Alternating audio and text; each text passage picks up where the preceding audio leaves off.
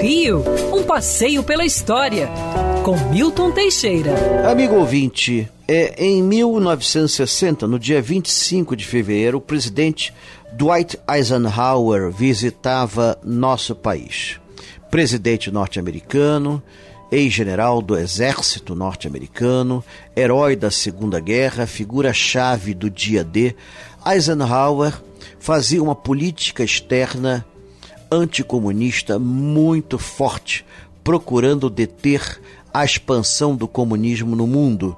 Por isso, a sua aproximação com o Brasil, que pretendia seguir política independente. Na época, tínhamos o presidente Juscelino Kubitschek, que fazia negociações com países europeus para implantação de uma fábrica de automóveis como a Cinca, como a Alfa Romeo e outras. Eisenhower veio aqui para é, manter a presença norte-americana e procurar atrair o Brasil para a esfera norte-americana.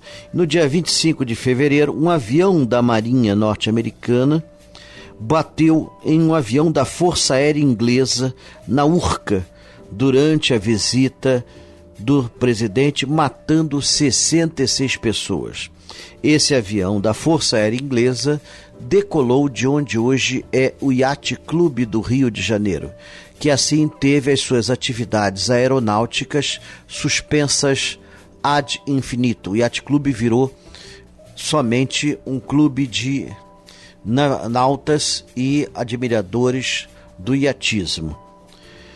A tragédia marcou a visita do presidente norte-americano, que rapidamente voltou para seu país. Posteriormente, seria mandado ao Brasil o vice-presidente Richard Nixon, que depois seria, por sua vez, também presidente norte-americano.